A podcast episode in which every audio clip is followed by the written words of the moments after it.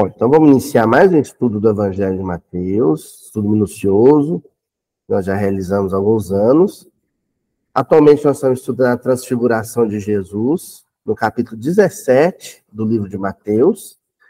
E no versículo anterior, foi o versículo 3, nós vimos, ah, no versículo, é bom a gente recordar desde o primeiro, né? Do versículo 1 até o versículo 13, a gente viu a apresentação de, da cena, né, do cenário. O Monte Tabor, os discípulos que acompanhavam Jesus e as duas figuras da aparição que na tradição religiosa, somente católica, né, chama de miraculosa, mas nós sabemos que se trata de uma manifestação mediúnica, né? Ou de, de efeito luminoso, manifestação de efeito físico luminoso, ou uma, uma, uma, uma cena típica de evidência espiritual, né? Mediunidade de evidência. Não dá para a gente saber ao certo se esses discípulos estavam vendo espíritos materializados ou se estavam dando expansão à sua capacidade de evidência. Mas também não é o nosso foco, né? A gente viu isso. Não é o nosso foco. Por exemplo, quando os nomes de Moisés e Elias apareceram, na semana passada, o que a gente estudou foi outra coisa. Nós estudamos a hierarquia espiritual na cena. Né? Jesus, os dois profetas, Moisés e Elias, e os dois discípulos, né? os três discípulos. Tá? A cena vai mostrando a hierarquia espiritual, e por que não dizer nós também nesse cenário, né, a minha posição perante a hierarquia espiritual que a, que a cena se apresenta, né? Quem sou eu nesse cenário? Então a gente foi analisando as dificuldades de Moisés e Elias quando encarnados, que os coloca numa situação, num patamar, uma situação espiritual inferior em relação a Jesus. Por que Jesus é Jesus, né? O que, que ele se diferencia? O que, que ele resplande luz de uma maneira única, singular, só dele. E aí a gente viu qual foi o diferencial. A capacidade de, em vida física, em encarnação, amar os inimigos plenamente. Amar os que os o, aqueles que o perseguia, aqueles que o maltrataram, aqueles que o executaram. Moisés e Elias, em algum momento da sua existência, como Moisés na sua existência como Elias, fraquejaram justamente nesse ponto. Tiraram a vida de, de alguns de seus aniversários, né? De seus inimigos. Então, a lição da semana passada foi nesse sentido. E a gente tem caminhado nessa linha de raciocínio, né? O que diferencia Jesus? O que o coloca numa posição singular, única e incomparável na história das encarnações no planeta Terra, porque a encarnação dele é ímpar. É o que a gente estudou até agora, tá bom? O versículo de hoje continua na descrição, né? Com Mateus dizendo assim: em resposta, Pedro disse a Jesus. Então, depois que aparece Jesus, Moisés e Elias, Pedro disse a Jesus: Senhor, é bom nós estarmos aqui. Se quiseres, faremos aqui três tendas: uma para ti, uma para Moisés e uma para Elias. Tendas, acampamento, que história é essa, né? Como é que é essa história? Se eles tinham subido, o Monte Tabor eu vi lá, não é uma subida, não é o Everest, não é uma coisa que te impeça de retornar e, né, e, e, e, acampar na base do monte, que é sempre o lugar mais seguro. Que história é essa, né? Senhor, Pedro dizendo, Senhor, se o Senhor quiser, a gente improvisa também uma tenda para o Senhor, uma para Moisés e uma para Elias. Do que se trata essas tendas. Né? Então, primeiro a gente precisa ver o contexto cultural, histórico-cultural, para entender que tendas são essas. Depois a gente vai ver o contexto climatológico, da região, porque aí, com o contexto climatológico, a gente vai chegar no contexto que nos interessa, que é o da lição moral, da lição evangélica, de moral evangélica. Bom? Primeiramente, as tendas aqui, o versículo faz referência aqui, não são tendas propriamente ditas para servirem de abrigo, um acampamento. Não. Quando Pedro fala para Jesus, é bom estarmos aqui, é no sentido de oportuno. Ah, que, que bom que a gente está aqui nesta ocasião, nesse contexto oportuno. O que se trata? A tradição hebraica festeja três, três celebrações, três festas principais no ano. São muitas as festas judaicas, mas três são as principais. A primeira delas, no ano, que acontece logo na primavera, é chamado de Pessar. É a Páscoa. A gente conhece bem, porque ela tem uma, né, ela, foi dilatada ou estendida para a tradição cristã também. Hoje é uma festa judaico-cristã, né, mas de origem judaica. A Páscoa. O que, que se celebra na Páscoa? A libertação do Egito. Então, na primavera, normalmente a Páscoa, ela, normalmente não, né? Ela, vias de regra, ela acontece a celebração do sábado para o domingo, né? Então começa com primeiro o ceder de Páscoa, o jantar no, no pôr do sol na sexta-feira, aí passa-se o, o, sábado todo tipicamente judaico, né? O Shabat tipicamente judaico e no domingo se celebra a Páscoa. Na tradição cristã, e tem mais por outros motivos. Mas a Páscoa, no contexto judaico, se celebra a fuga do Egito, a libertação do Egito. Bom? Depois, a segunda grande festa é Shavuot, que coincide com o que a gente é, chama de Corpus Christi, né? O Shavuot, o Shavuot é o Pentecostes, tá? O que, que se celebra no Pentecostes ou no Shavuot judaico? A entrega da lei a Moisés no Monte Sinai. Tanto que é curioso, porque se entende que a lei dada a Moisés para que ele trouxesse a humanidade é como se fosse o leite que se dá à criança. E aí os pratos na, na festa de Shavuot são todos laticínios queijos, manjares, pudins, é, cremes, tudo que é derivado do leite, como referência a isso. É o Shavuot. E a terceira festa. Essa vai acontecer no que seria o nosso setembro, outubro. Né? Então, cada ano vai acontecer num dia diferente, como acontece com a nossa Páscoa, como acontece com o nosso Carnaval, né? Mas é sempre nesse período, entre setembro e outubro, que é a festa de Sukkot. Ela que nos interessa hoje. Porque Sukkot é o plural de Sukkah. Sukkah quer dizer tenda. A festa de Sukkot é a festa das tendas.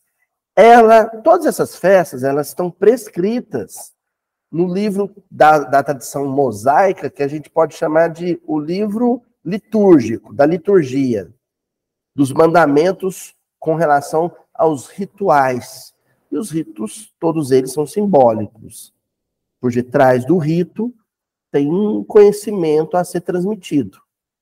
Então, lá em Levítico, que é o livro litúrgico da tradição mosaica, né? O livro dos levitas, os levitas eram os responsáveis pela liturgia em torno do templo, né? Os rituais em torno do templo. Então, no capítulo 23 de Levítico, primeiros versículos 34 a 33 a 34, depois 41 a 43. Diz assim: E falou o Senhor a Moisés, dizendo: Fala aos filhos de Israel, dizendo: Aos 15 dias deste mês sétimo será a festa dos tabernáculos ao Senhor por sete dias e celebrareis esta festa ao Senhor por sete dias. cada ano. Estatuto perpétuo é pelas vossas gerações. No mês sétimo a celebrareis. Sete dias habitareis debaixo de tendas. Depois os naturais de Israel, ou em Israel, habitarão em tendas, para que saibam as vossas gerações que eu fiz habitar os filhos de Israel em tendas, quando os tirei da terra do Egito. Eu sou o Senhor, vosso Deus. Está dando a essência de como essa festa vai ser celebrada. Parece esquisitona, mas é porque o nosso entendimento de festa religiosa é diferente do entendimento de festa religiosa deles. Festa religiosa, para a gente, é, como toda festa, na nossa perspectiva, comida, diversão, gargalhada, não é assim? Farra, bingo, música, dança, é festa, né? Então, to, todas as festas para nós é isso, inclusive as religiosas. A gente acaba celebrando o Natal assim, a Páscoa assim, não é? As festas Santos Reis é assim, festa de Reis é assim. Lá não. Se é uma festa religiosa, ela tem que atender objetivos religiosos. Quando eu digo lá, é em qualquer lugar, porque os judeus estão espalhados pelo mundo inteiro. Né? A tradição judaica, festa religiosa é festa religiosa. Você celebra, mas não necessariamente pirando, né, na batatinha, soltando a franga, como diz. Não. Ela tem que seguir certos ritos, porque esses ritos servem para lembrar um episódio qualquer. No caso, aqui, a peregrinação, os 40 anos pelo deserto Sinai. Então, o povo de Israel sai do Egito, entra no deserto do Sinai e fica lá 40 anos. Vivendo onde?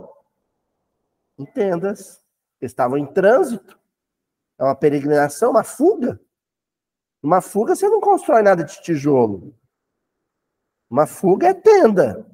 Em tenda improvisada, né? Porque você está em deslocamento, em trânsito.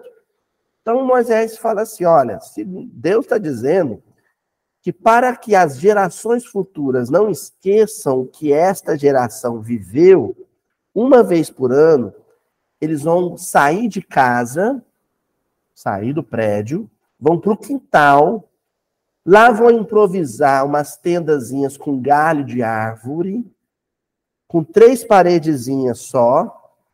Então, uma lateral, outra lateral e o teto. O resto da tenda é aberta. E vão virar a noite ali, durante sete dias.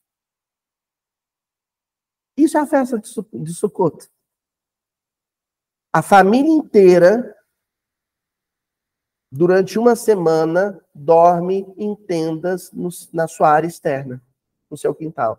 No seu, se for uma fazenda, um sítio, uma chácara, de fora de casa. Para acampar. Uma semana. Para quê? Para lembrar daqueles 40 anos que, que os antepassados acamparam no deserto Sinai. Essa festa acontece até hoje. Setembro, outubro, uma determinada semana entre esses dois meses, se for na casa judaica, a família vai estar ali. E ali lê os salmos, ali lê né, a Torá, ali entoa os cânticos, ali a família fica mais juntinha, porque tenda, então não tem quarto não é cada um no seu quarto com seu celular e sua televisão, fica todo mundo dormindo juntinho, e os mais velhos contando para as crianças as suas tradições. Isso é a festa das tendas. Tá bom? Pois bem, vamos ver os detalhes disso agora? O mês sétimo, o sétimo mês, os judeus também dividem um ano em 12 meses, mas os, os nomes dos, dos meses são diferentes. Né? O calendário também é lunar. Então, eles, o calendário mensal, né, é lunar. Então, eles dão para cada mês um nome. O sétimo mês litúrgico, sete, né? O número de Deus se chama Srei. A transliteração tem até um Tzinho, fica parecendo que é Tishirei, mas a pronúncia é rei, Srei. O Srei é o sétimo mês. E ele coincide com o nosso setembro-outubro. É o mês do calendário judaico. Tá bom? É nesse mês que vai ser celebrada a festa das tendas. A Luísa, agora é a, grande, é a pergunta da noite aqui agora, ó. Se a festa das tendas é para lembrar o sacrifício das, dos 40 anos de peregrinação no deserto Sinai, por que, que ela não é celebrada lá na Páscoa?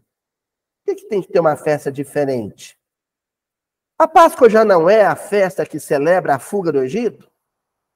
Então, por que já não se menciona ou, ou alude aos 40 anos ali na festa da Páscoa? Por que, que tem que ter uma festa separada? E por que, que ela vai acontecer em outubro e não na primavera, já que a fuga se deu na primavera?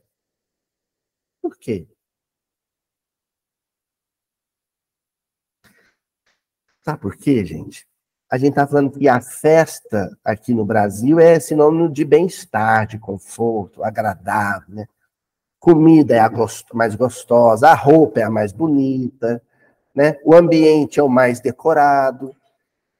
Mas lá como a festa é uma menção a um período de dor, de sofrimento, de penúria, de dificuldade, a festa tem que fazer menção a isso.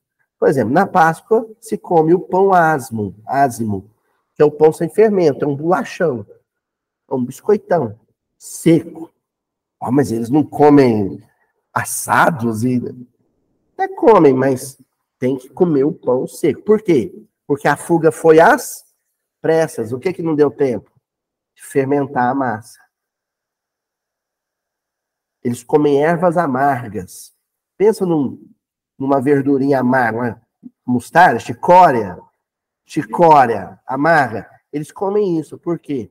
Porque esse amargor faz referência a, a, aos anos de dor e escravidão no Egito. Tudo tem um símbolo, tudo tem um significado. E a festa das tendas, como as pessoas vão pernoitar fora das casas, seu Valdir, não é, não convém que ela aconteça na primavera, verão. Porque na primavera, verão, é até melhor dormir fora de casa. Quem não gosta de dormir com a janela aberta no, no verãozão? Não, aí é gostoso. Dormir em tenda no verão e na primavera é gostoso, Tânia. Não pode. Tem que ser no outono e inverno. Ah, tá começando a entender? Vamos piorar a situação?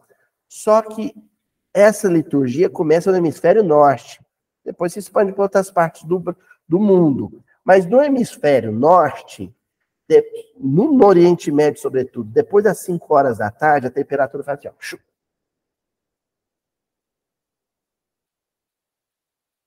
E eu acho, assim, a gente, quando viaja uma primeira vez para o hemisfério norte, você sente isso claramente.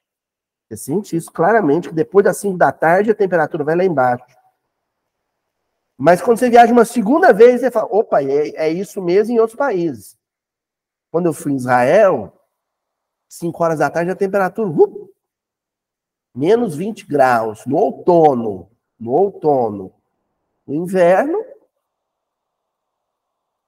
agora, eu fiz uma passagem rápida pela Etiópia, antes de vir para o Malawi, na África.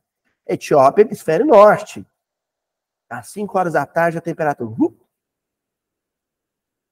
é frio. Muito frio. Para brasileiros é super frio. Para uberabenses é hiper frio. Aí você vai pernoitar, virar madrugada ali. Agasalho, mas queixo batendo. Família inteira. Porque não pode ser agradável. Se a festa serve para lembrar alguma coisa, que coisa é essa? Luta, dificuldade. Entendeu? Tanto que esse mês, os reis, é chamado de Yerar Ha-Etanim, que quer dizer o mês dos fortes. Yerar Ha-Etanim, o mês dos fortes. Porque só atravessa um período de dificuldade, 40 anos no deserto, ou uma semana dormindo nas, em tendas no quintal, quem é forte. Hum, esse é o nosso ponto de hoje. O que, que a palavra tendas vem trazer para a situação? Uma referência à festa de Sukkot. E o que, que a festa de Sukkot representa? Representa a força do povo de Israel. E essa força do povo de Israel, ela é decorrente da sua capacidade de viver situações difíceis. O Holocausto no século XX que o diga. É o Holocausto nazista que o diga. Certo? Mas como o nosso foco, numa passagem em que a gente está estudando Jesus, o nosso foco é a figura de Jesus, então nós vamos levar essa temática que eu estou propondo para entender a figura de Jesus. Por que Jesus brilhava mais que todo mundo no Monte Tabor? Porque ele era o mais forte. Por que, que ele era o mais forte? Porque dentre todos ali, era aquele que tinha maior capacidade, maior poder de sacrifício. O maior poder de viver situações difíceis. A palavra é sacrifício. Sacro ofício, um ofício sagrado, um trabalho sagrado. O que que torna sagrado uma obra, uma tarefa, um trabalho? As dificuldades que você precisou enfrentar para que ela fosse realizada. Entenderam? Esse é o nosso tema. Nós vamos começar então com o livro Construção do Amor, na lição de Emmanuel, capítulo 17, intitulado A Oferenda Cristã. E o Emmanuel, ele começa esse texto, vamos dizer assim, provocando, ele dizer cutucando, mas é quase um cutucando, é uma provocação ah, doída com a família religiosa, sobretudo cristã, do mundo inteiro. Sobretudo a família cristã que celebra suas festas religiosas, mas sem fazer referência ao que há de mais desagradável na memória. Por exemplo, no nosso Natal, tudo é luxo. Mas o Natal, primeiro, o que Jesus viveu, não era nada luxuoso. Se a gente fosse seguir a lógica judaica, como é que a gente deveria passar a nossa noite de Natal? igual Jesus passou a dele. Seria simbólico? Seria, mas seria mais condizente com o propósito judaico. Certo era a gente passar em condições parecidas. Aqui Maria passou, José passou. É assim que a gente passa o nosso Natal? Não é.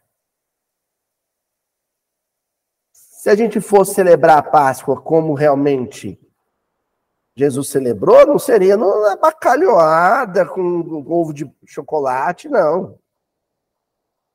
Jesus pediu, tenho sede, o que, que ele bebeu? Vinho, vinho português? O que, que ele bebeu? Vinagre. Gente, pelo amor de Deus, não estou dizendo que é para vocês passar a Páscoa bebendo vinagre, não. Eu só estou dizendo da onde vem essa provocação aqui de Emmanuel. Olha o que, que ele vai dizer. Antigamente, a fé exibia nos templos as vísceras fumegantes dos animais mortos. Antigamente, na antiguidade, está sendo literal, na antiguidade, no próprio templo de Jerusalém, era assim.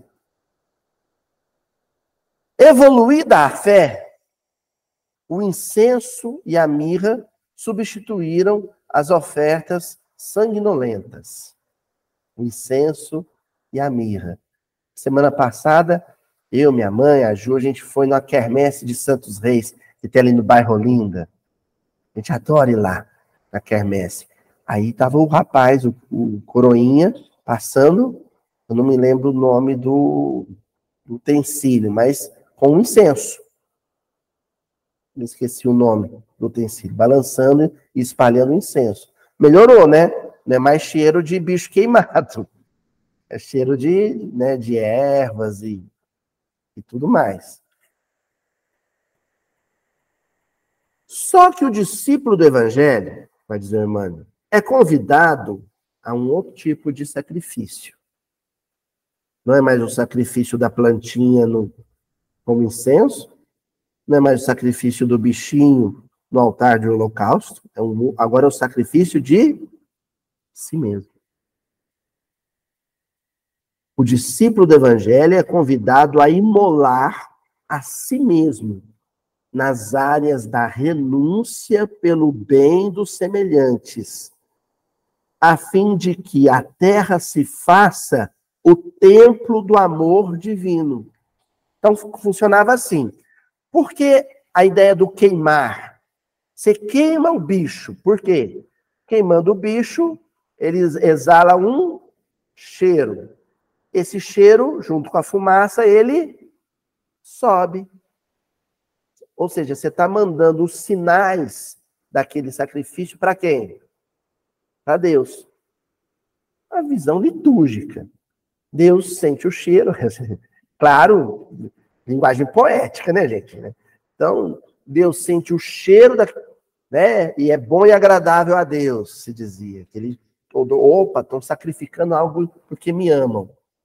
Aí depois, vão, vão raspar a casca da árvore, vão arrancar as florzinhas, vão cortar um tronco e vão queimá-los. Mesma coisa. O sândalo, a alfazema, a lavanda vai ser queimada e aquele cheiro vai Pega um incensozinho oriental, indiano, budista, aquele, a varetinha. Você começa a queimar, a fumacinha até dá uma giradinha assim, não é? Ela tá subindo. Deus sente o cheiro, ó, oh, é agradável, é bom e agradável. Estão fazendo isso em minha honra.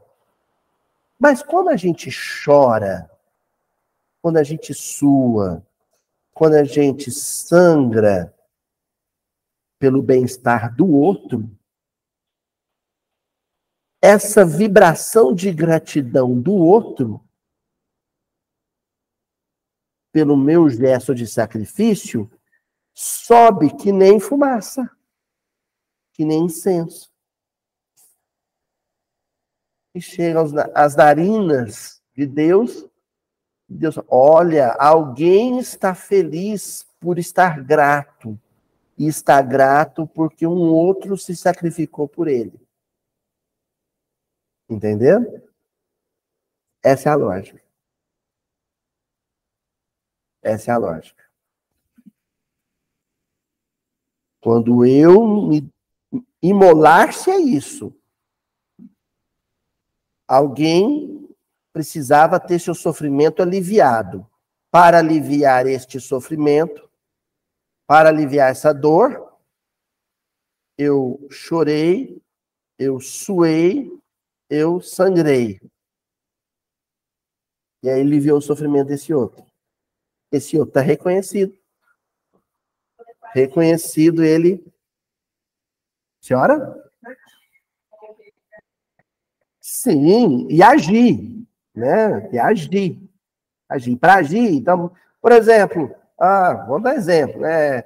É, a, a, velha história do pneu furado na rua, né? Eu, eu gosto desse exemplo nessa época porque está chovendo muito. Pneu furado em dia de chuva, né? Aí eu fui lá, eu sujei minha roupa, eu suei para trocar o pneu de uma família que né, estava atrasada para um compromisso. A gratidão. Esse, esses dias aconteceu um negócio assim. Mas eu não cheguei a me sacrificar para isso, não. Mas só para a gente ter ideia de, de, dessa questão da gratidão do outro, né? Eu estava indo para Araxá.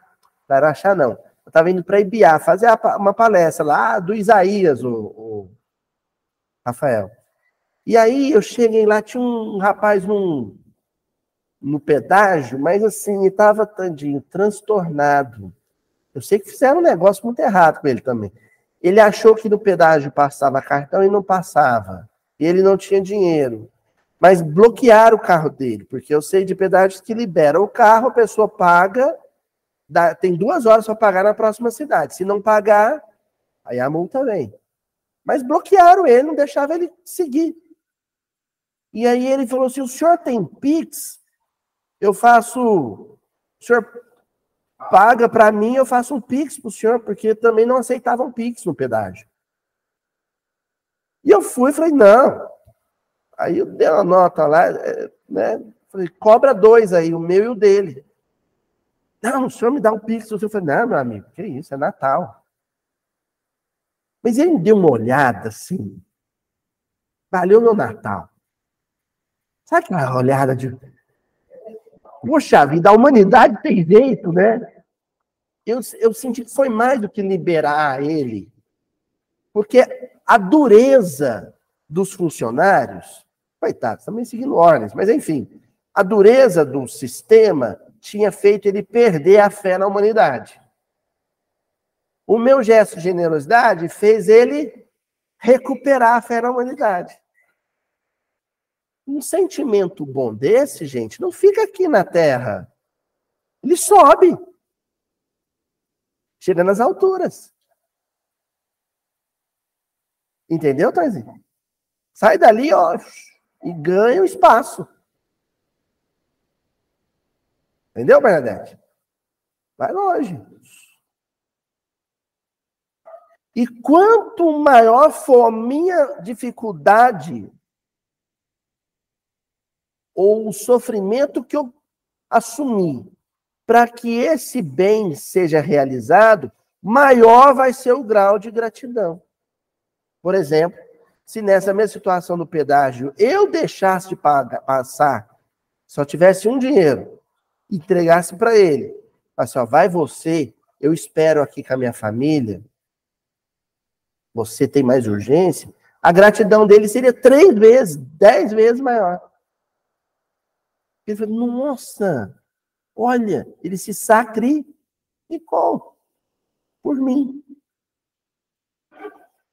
O Emmanuel pega e continua dizendo assim: com Cristo, não mais oblatas de sangue e lágrimas, nem dádivas de prata e ouro, no caso do cordeiro, do bichinho, mas sim o próprio coração do aprendiz erguido ao trabalho da felicidade comum, em bases no próprio aperfeiçoamento. O próprio coração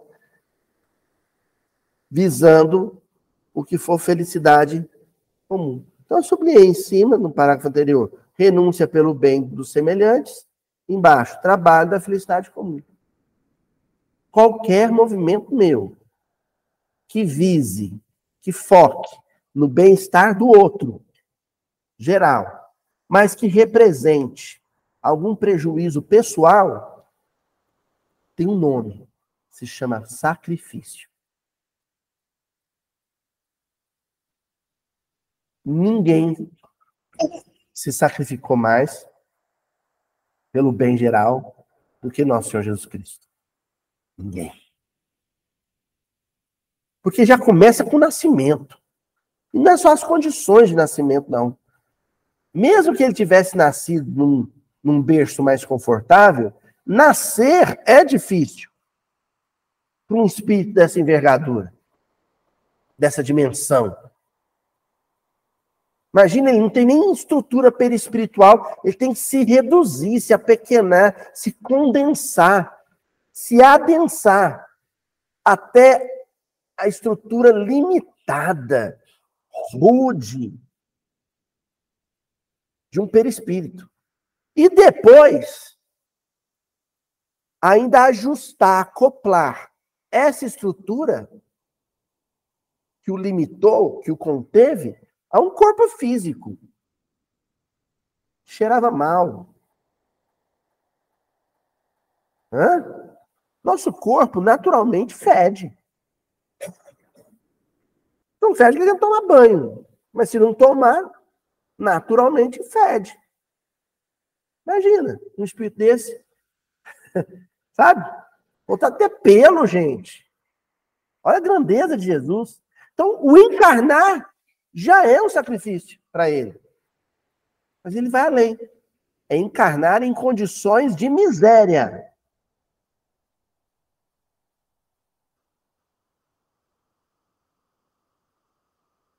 Começando a entender o tamanho de quem transfigurou no, no Monte Tabor? É. É, é limitado, né, Toizinho? Por mais que seja o ventre de Maria, né?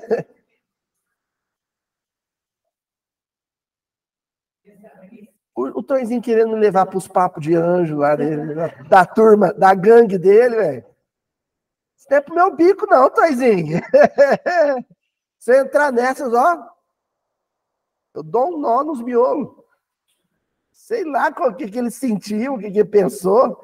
Só sei de uma coisa. Não foi fácil. O Espírito que era puro. O que, a, a, transfiguração do Monte Tabor mostra que Jesus, na sua forma astral, cósmica, ele é um sol. Ele é um sol. Ele é pura irradiação luminosa. De repente vira um, um macacão, né? Passa a ocupar o corpo do. É uma, nós somos os macacão sem pelo, um pouco pelo.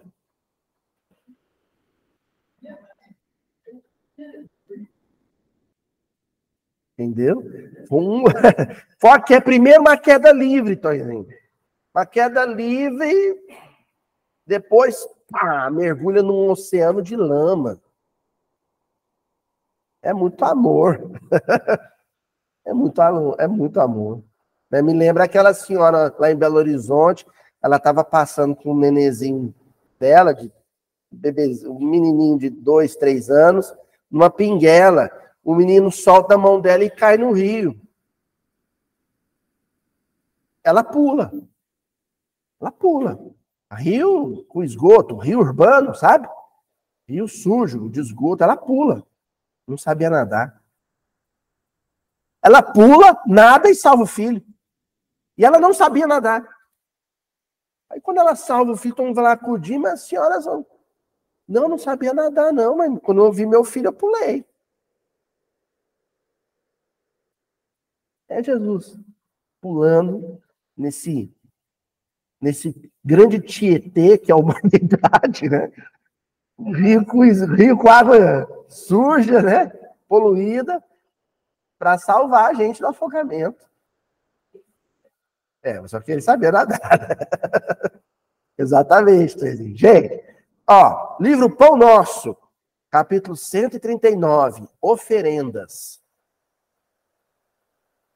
Carta de Paulo aos Hebreus, quer dizer, Paulo está escrevendo para um povo habituado a oferendas. Capítulo 7, versículo 27.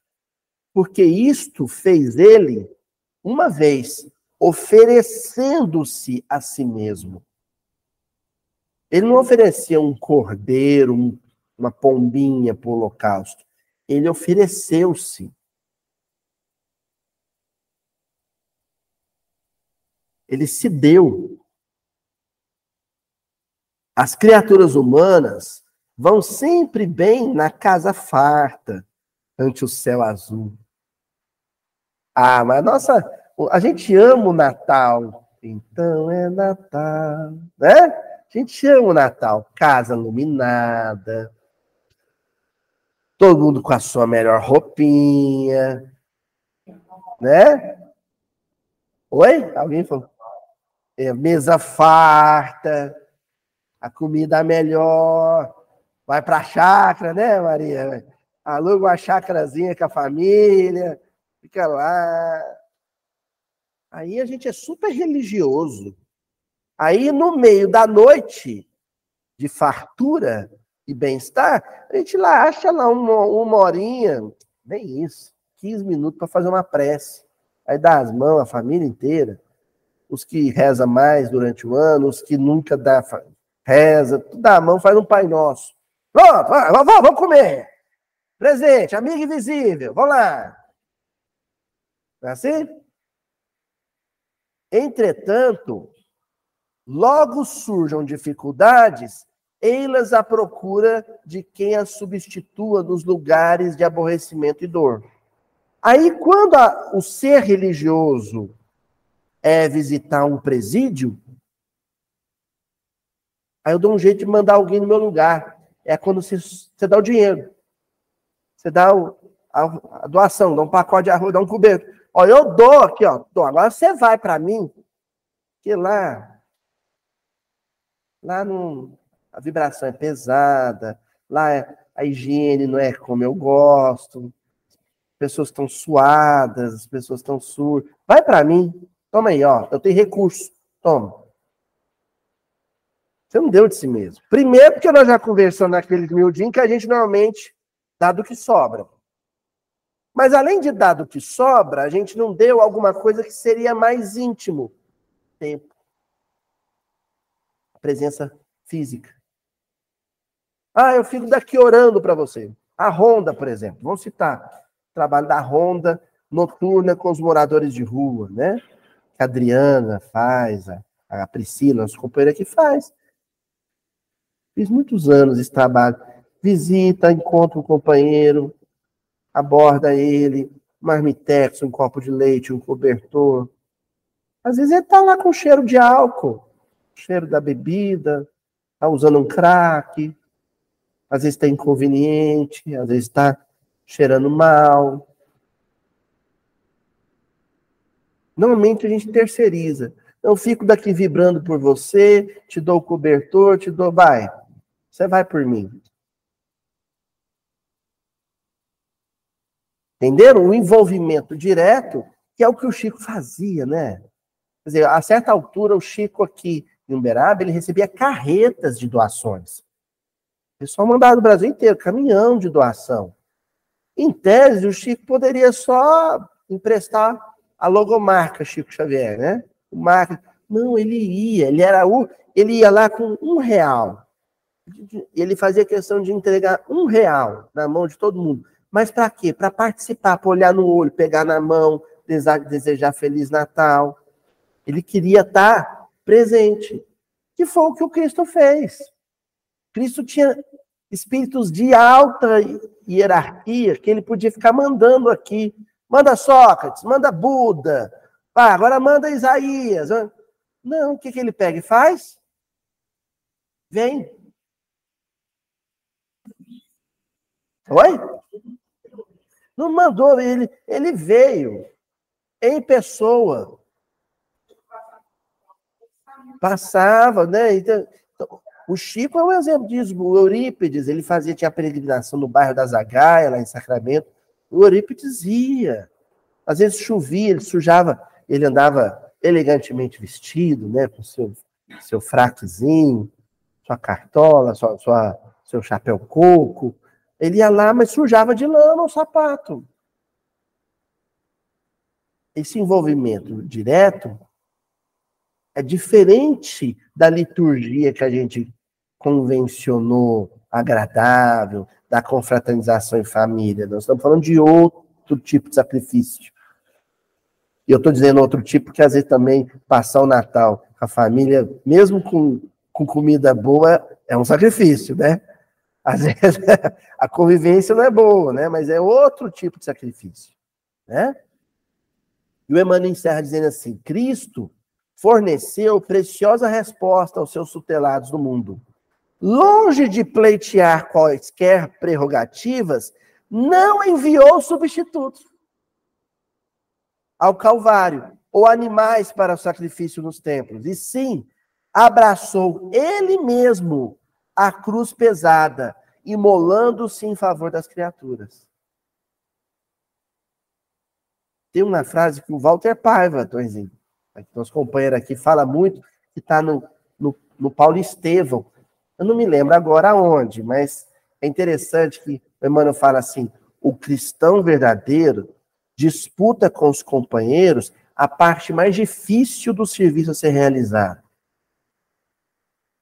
Sabe, sai no palitinho, dois a um, para ver quem vai lavar o banheiro sujo, cuja privada estava entupida. É, eu me lembro bem, a sopa fraterna nossa aqui, domingo à tarde, a privada entupiu, 100 pessoas tomando sopa e usando o mesmo vaso. Finalzinho da tarde, o vaso transbordando. Aí eu era idealista, né? 15 anos, 16 anos, na mocidade, tinha lido Paulo Estevão a primeira vez. Eu vou! Eu que vou! Do jeito que eu fui, voltei. Na hora que abri a porta, uh! A tia Zilda, veterana tia Zilda aqui da casa, né? Deu só uma gargalhada, falou: Deixa comigo, garoto. Pegou o balde, a vassoura e foi lá e lá. Hein, Tonzinho? É, o verdadeiro. Mas aquele, naquela tarde, eu, pelo menos, eu, eu tentei disputar a parte mais difícil do serviço a ser realizado. Não dei conta, perdi a disputa. Tia Zilda, foi sozinha lá. Limpou. A tia Zilda, por exemplo, ela tinha um, um trabalho que era dela, ficava enciumada se alguém pegasse. Que era limpar o latão depois da sopa. Por quê? Antes de ter o fogão a gás aqui, há muitos anos, teve o fogão a lenha. E quem já usou fogão a lenha, um caldeirão de sopa, muita sopa, 50 litros de sopa, no fundo ficava aquela crosta, né? O carvão por fora e o, mingau, a rapinha, que tinha que rapar na colher. E era que limpava. E depois ela ia lavar o banheiro. O banheiro era dela. Nesse dia, eu quis, não, deixa comigo que eu li o Paulo Estevam. Eu vou limpar. Ela ficou olhando. Ah, vai lá, garoto. Do jeito que eu fui, eu voltei. Um pé fui, do outro eu voltei. e ela foi lá. Tá entendendo? Né? A gente tá falando disso. Desse contato direto. Com a dificuldade. Com a dificuldade. Ó, avançando aqui, Agora vamos pegar o livro Paulo Estevam. Agora nós estamos falando, nós vamos começar a falar agora, é de um, de um, de um povinho, é de uma gente que está num outro nível. Até agora nós a maior dificuldade que a gente enfrentaria é limpar um vaso sanitário entupido. Agora nós vamos falar de quem? Entrega a carne para sangrar. Mesmo para ser esfolado vivo, queimado vivo. Então, aí nós temos que ir no Paulo Estevão, né? Livro Paulo Estevão, primeira parte, capítulo 8, a morte de Estevão. A morte de Estevão. Então, eu peguei o trechinho específico onde Estevão percebe que ele não iria sair vivo do Sinédrio que ele ia, ele ia morrer ali. Onde ele buscou força? Porque, gente, nós entramos num consultório médico com ar-condicionado, com plano de saúde, com todos os recursos, aí, de repente, o, o médico nos dá uma notícia de uma doença grave, mas curável. Ó, o senhor está com um tumor maligno. No estômago, na próstata, no, no pulmão. Nós vamos tratar. Vai ser uma batalha, mas nós vamos tratar.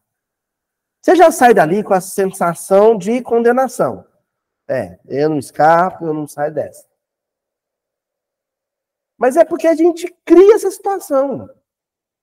Somente hoje que a medicina avançou muito. Não é? Porque é, é tratável e é curável. Agora nós estamos falando de um sujeito na hora que ele começou a ouvir morte aos cristãos, morte aos cristãos, ele falou: é, Tô, estou vivendo meus últimos instantes. Onde é que ele foi buscar forças para viver aquilo com dignidade? Em quem ele foi buscar forças para viver aquilo com dignidade? Ó, Estevão tinha agora o rosto enrubescido e envergonhado. Jogaram ele no meio do, da roda, aquela multidão de doutor da lei, jogaram ele no meio da roda, nu. Nu. Eu me lembro no hospital, assim, a internação mais grave que eu já tive, quando eu, eu tinha que tomar banho na cama, né? Banho de leito. E aí veio uma enfermeira e eu tinha que ficar pelado. O constrangimento. Agora imagina você nu, no meio de um monte de gente. Rindo, zombando de você. Rosto enrubescido, envergonhado. Seminu foi auxiliado por um legionário romano a recompor os sobejos da veste em frangalhos, porque o povo foi rasgando a roupa do corpo dele acima dos rins para não ficar inteiramente nu. Então, os trapinhos ele pegou, amarrou na cintura, pelo menos para tampar a genitália.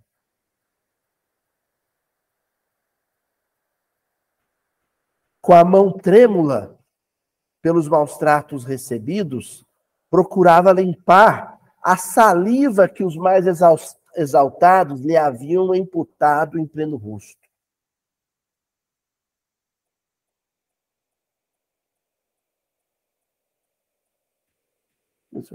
Um sujeito no, futebol, numa briga de, de, de cospe na cara, você sai no braço. Ele estava com o rosto coberto de cuspe. Coberto de cuspe. Descarrada dos outros. Forte pancada no ombro causava-lhe intensa dor no braço todo. Compreendeu que ele chegava aos últimos instantes da vida. A humilhação doía-lhe fundo. Olha, o Emmanuel faz questão de fechar, depois de falar do braço, só, o braço doía, mas humilhação doía mais. Constrangimento público era maior. Tenta imaginar, gente, faça o exercício. O pessoal da internet, vocês aqui no salão, faça um esforço. Você nessa situação, Imagina. Onde é que ele foi buscar força?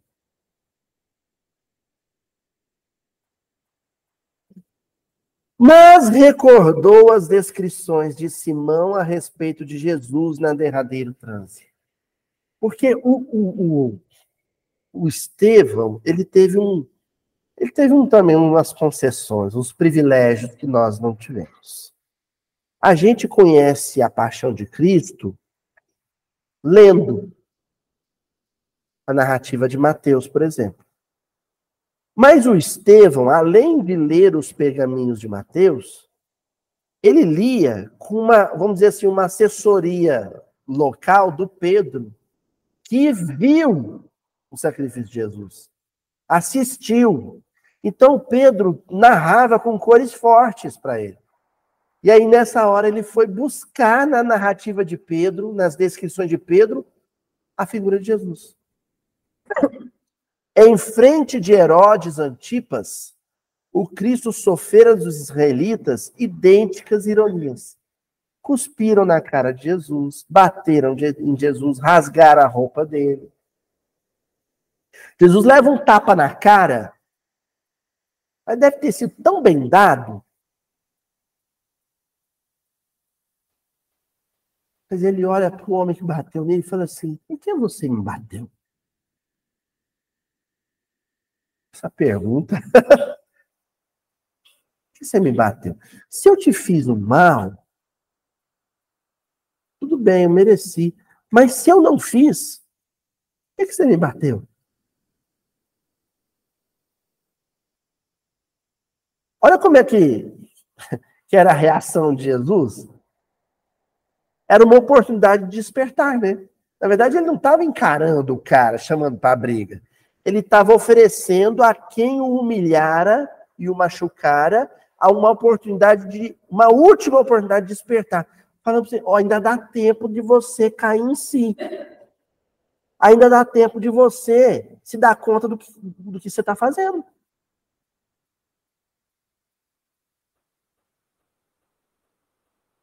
For, fora açoitado, ridicularizado e ferido. A ideia da cana como cetro, isso era deboche, gente. A cana como cetro, a coroa de espinhos, era deboche. Ah, esse não é o rei? Aí, ó, o rei. Uma cana imunda. Pegaram uma cana lá no brejo, uma taioba qualquer lá no. Né, uma, e puseram na, na mão dele. Pegaram uns, uns ramos de, de espinho, enfiaram na cabeça para debochar.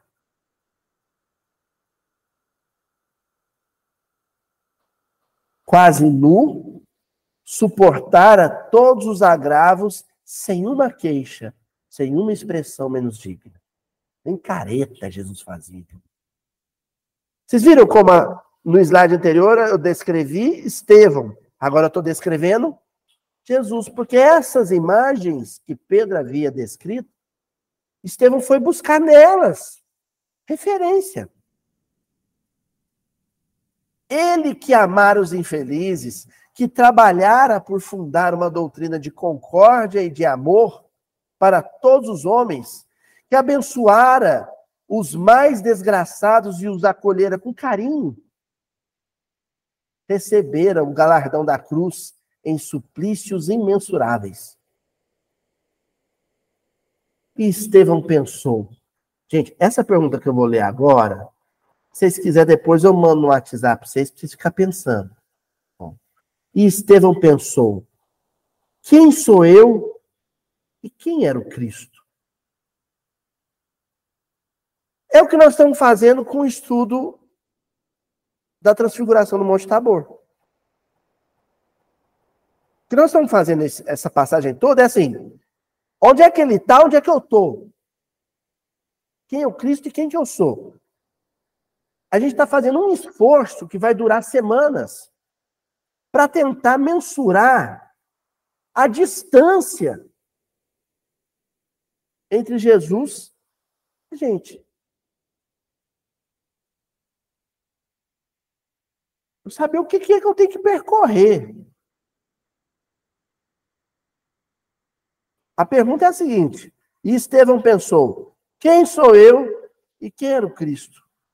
Essa íntima interrogação propiciava-lhe certo consolo.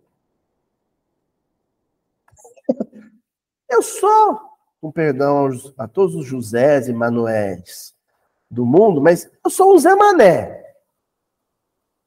Ele é o governador do Orbe, ele sofreu isso. Eu sofri calado.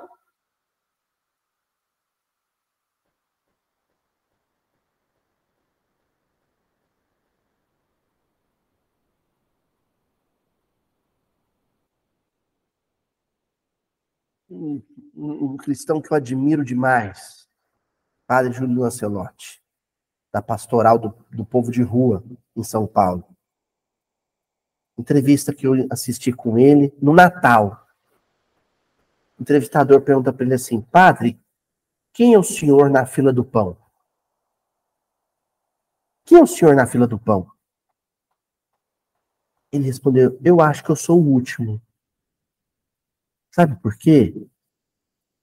Porque eu amo aqueles que não têm pão. Então, o lugar que é reservado a eles também é reservado a mim. Essa é a pergunta. Quem eu sou na fila do pão? Quem que eu sou em relação ao Cristo? Se colocaram Jesus no último lugar da fila, onde é que eu tenho que estar? Onde é que eu tenho que estar, Taizinho? Tem que estar lá de fora, ô mestre! É. Nem na fila eu não estou. Se puseram Jesus no último lugar, eu tenho que estar com ele, Toizinho. Solidário. Se Jesus foi um pobre marginalizado, convém que eu ande que eu seja companheiro de pobres marginalizados, para sofrer o que eles sofrem, porque aqueles que não gostam de pobres marginalizados odiarão quem os acolhe. Ah, lindo demais. Ah, aquilo é. Padre, é, nessa entrevista, o padre Júlio Lancelotti, ele já fala um negócio para a gente entender essa ideia do sacrifício por amor, né? Porque senão eu, eu tenho medo, Sueli, que pareça que eu estou fazendo apologia ao sofrimento. Não! Vamos lá, gente. Chega em casa, fala assim: é por você, Jesus, e aperta o dedo na maçaneta da porta. Assim, não é isso. O Estevão não estava gostando de, de receber cusparada na cara. Jesus não gostou de ter uma cruz de espinho na testa. Não é isso. Mas o padre Júlio Lancelotti, ele conta uma coisa incrível. A, a entrevistadora pergunta para ele assim, padre, o que pode o amor? As perguntas geniais a moça fez. Do que, que o amor é capaz? Aí falou assim, olha, eu morei com a minha mãe. Padre, já, a minha carreira né, episcopal, mas morava com a minha mãe, porque minha mãe era doente. E minha mãe tinha uma ferida muito feia na perna. E eu tinha que fazer curativo na ferida dela. Então, todo dia depois do banho, limpava a ferida e eu fazia o curativo. E aí o médico que ia em casa olhar minha mãe, um dia me elogiou. Aliás, elogiou a, a, a curativo assim. Padre, você faz um curativo muito bom. Eu não vi um curativo igual no hospital nenhum que eu passei. É o curativo mais certinho, mais bem feito que eu já vi. Como é que pode o senhor fazer um curativo desse? O senhor gosta de fazer curativo? Ele falou assim: não. Na verdade, eu detesto fazer curativo. Mas é porque eu, os faço em quem eu amo.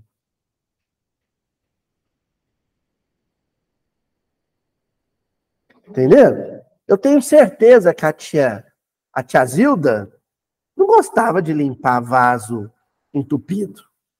Ninguém gosta. Mas aquele não era qualquer vaso, era o vaso da casa que ela tanto ama. Então ela fazia bem. Gente, cuidar de, de, de, um, de uma ferida na perna, em necrose, tem um cheiro ruim, é desagra... a visão é desagradável. Mas havia ali um outro componente, né? Maior que o nojinho, que é o amor. amor. E aí a gente avança para ir finalizando, porque ainda tem uma figura que eu não quero deixar de fora hoje.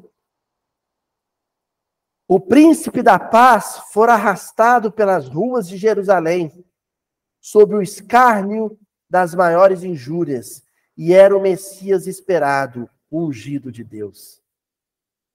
Pergunta que Estevão faz para si mesmo. Tudo assim, ó, ele pensando, rápido. Por que, sendo ele homem falível, portador de numerosas fraquezas, haveria de hesitar no momento do testemunho? Se ele era o príncipe da paz e viveu o que viveu, e com o pranto a escorrer-lhe no rosto lacerado, escutava a voz cariciosa do mestre no coração. Todo aquele que desejar participar do meu reino, negue-se a si mesmo, tome sua cruz e siga os meus passos. Que foi a passagem que nós estudamos antes dessa, no final do capítulo 16. Era preciso negar-se para aceitar o sacrifício proveitoso. Ao fim de todos os martírios, deveria encontrar o amor glorioso de Jesus com a beleza da sua ternura imortal negar-se, não afirmar-se. A gente vive numa sociedade hoje onde o, assim, o, o símbolo de virtude é você se afirmar, né? Aparecer. As redes sociais são basicamente isso, você se afirma. As pessoas se afirmam tanto, eu estava vendo um, um, um, político, um vídeo de um político, e ele tem uma logo marca com as iniciais do nome. Eu acho isso de uma antipatia, de uma arrogância, quando você dá brilho, neon, para o próprio nome. Você pagar um, um artista gráfico, um criador de marcas, um profissional, para transformar o seu nome numa marca, numa logo.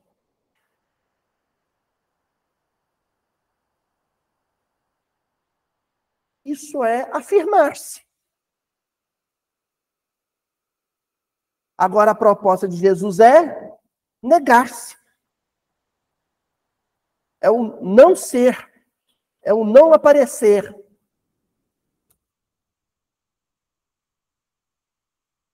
A marca que tem que aparecer é a cruz. Ela que tem que aparecer, não eu. Quantos séculos Alcione Villamil ficou anônima no mundo? E, de certa forma, para quem nunca leu Renúncia, ela continua a ser. Se eu chegar na, sei lá, num congresso acadêmico ou num encontro de empresários, por assim, vocês já ouviram falar em Alcione Villamil? É anônima. Quem que ela era? Uma bordadeira espanhola que cuidou da mãe até morrer, depois virou freira e foi executada pela Inquisição.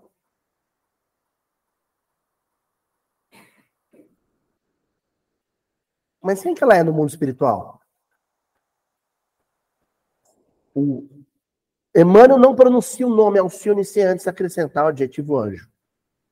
Anjo mesmo, não é eufemismo, não. O anjo Alcione. Ele fala assim.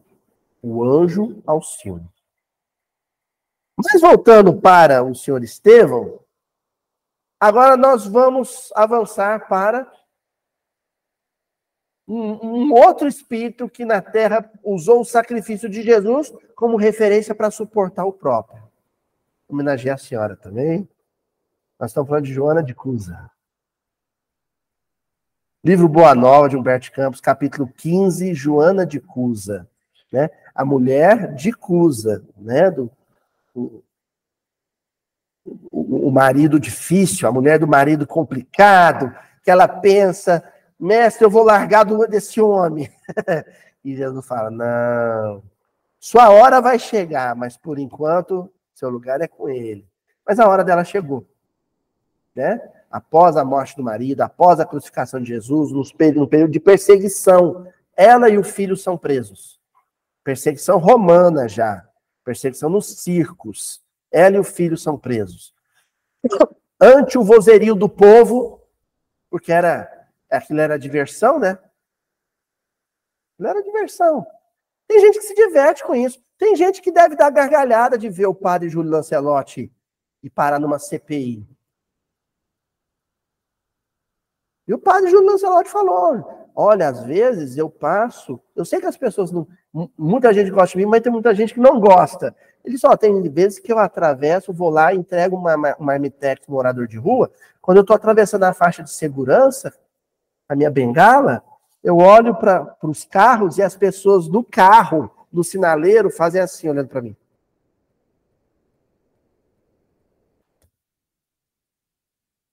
Ninguém aplaude o Padre Júlio, não. Hã? que eu balanço a cabeça que esse velho louco, né? Esse padre maluco tá alimentando esses vagabundos. É reprovado. Então, ante o vozerio do povo, foram ordenadas as primeiras flagelações. Abjura! Exclama, exclama um executor das ordens imperiais de olhar cruel e sombrio. Abjura, vocês sabem o que quer dizer, né? nega, nega Jesus. Fala, não, eu não, não, não sou cristão, não, nem sei quem é Jesus.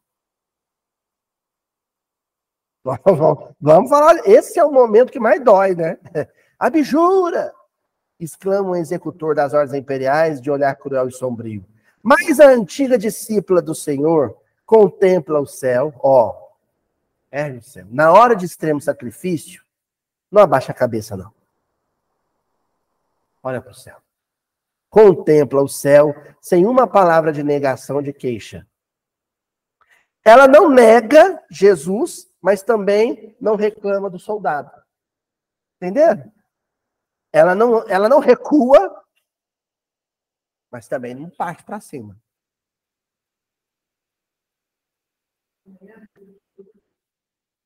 Vamos chegar no filho. Ó, quase lá. Então, o açoite vibra sobre o rapaz seminu, que exclama entre lágrimas. O rapaz, o filho, que exclama entre lágrimas: Repudia Jesus, minha mãe. Não vês que nos perdemos? Abjura, abjura por mim que sou teu filho. Aí, aí diferente, porque se fosse no lombo dela, a chicotada fosse no lombo dela, mas agora foi no do filho. Sabe o que, que eu lembro com isso aqui? A Kedai Isaac. O sacrifício de Isaac.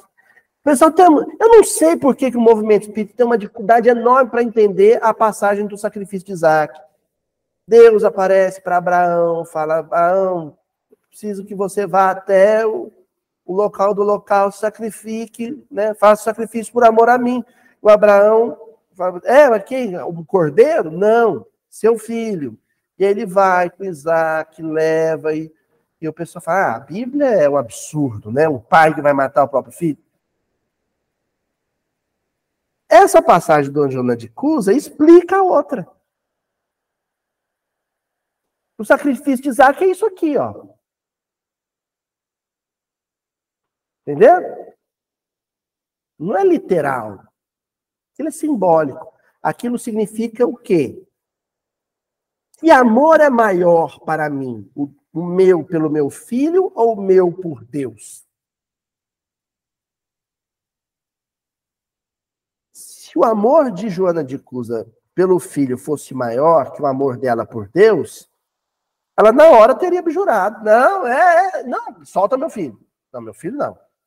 Jesus não existe, esquece evangelho. Vamos ver o que ela faz?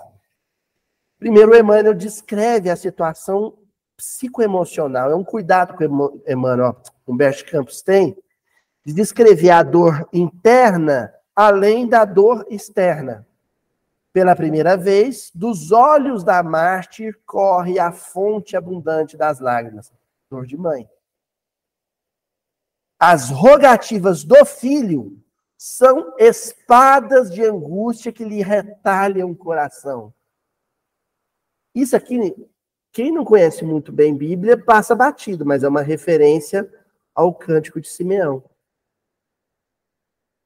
quando Jesus, é, José e Maria levam Jesus até o templo, para apresentar Jesus ao templo, Simeão pega a criança, depois que ele fala, ah, despede esse servo em paz, porque esses olhos contemplaram a salvação.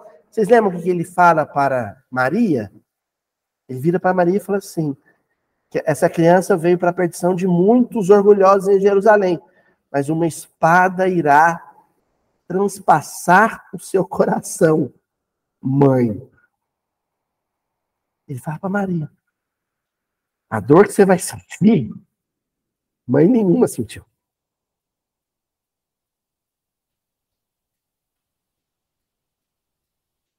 Abjura, abjura! O povo gritava, né?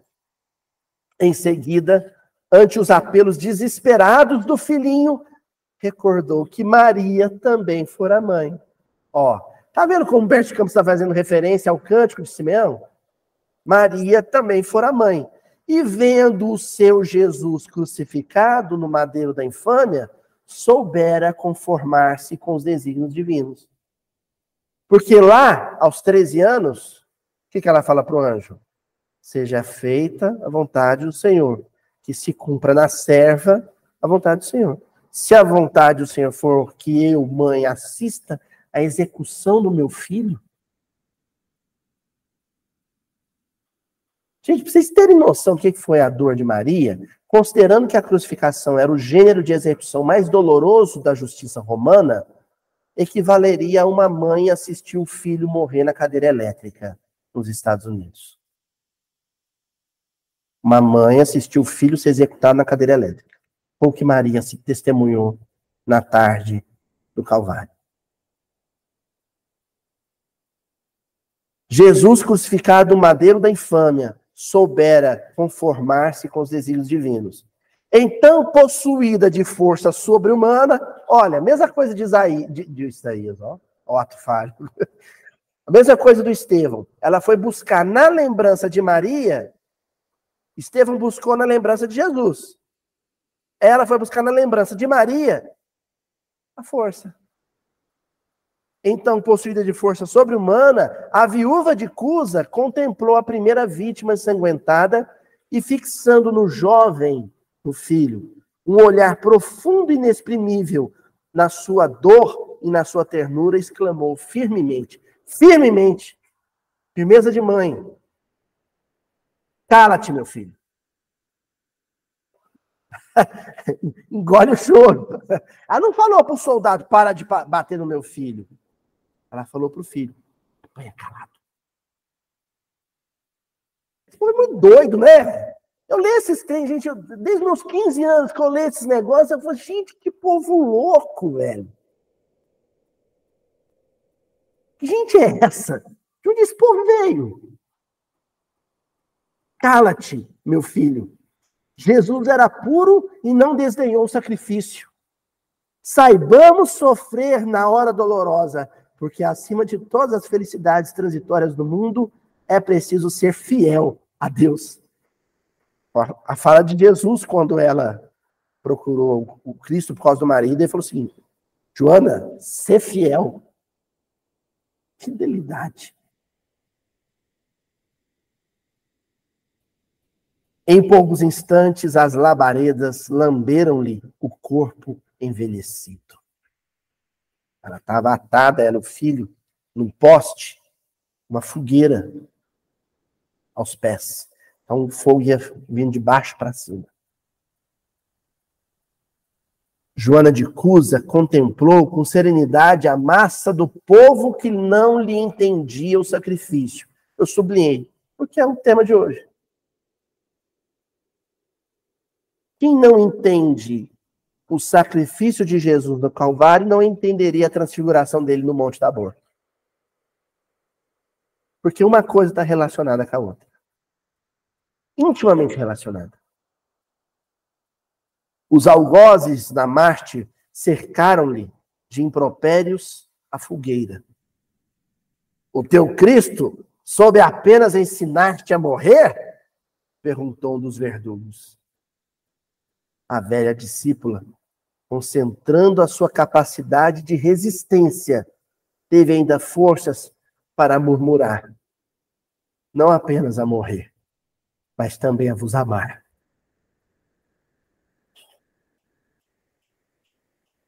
E aí, Valdir?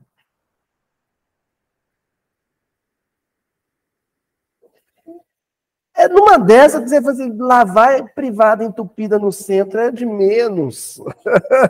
não é sacrifício, não, não é sacrifício, não. Ver o filho morrer e não, não recuar um centímetro o passo, manter posição. Agora, sem esquecer onde esses mártires todos foram buscar a força. No exemplo primeiro, se o mestre não tivesse morrido como morreu, eles não teriam referência. A referência era Jesus. E encerramos com imagem um clássica, né, da pintura do Cordeiro a ser imolado aqui, e um verso de Vinícius de Moraes, num poema de 1933, chamado Sacrifício. O corpo sem vida tombou, mas nos olhos do homem caído havia ainda a luz do sacrifício que redime. Vinícius de Moraes. Bom, até a semana que vem. Fiquem com Deus.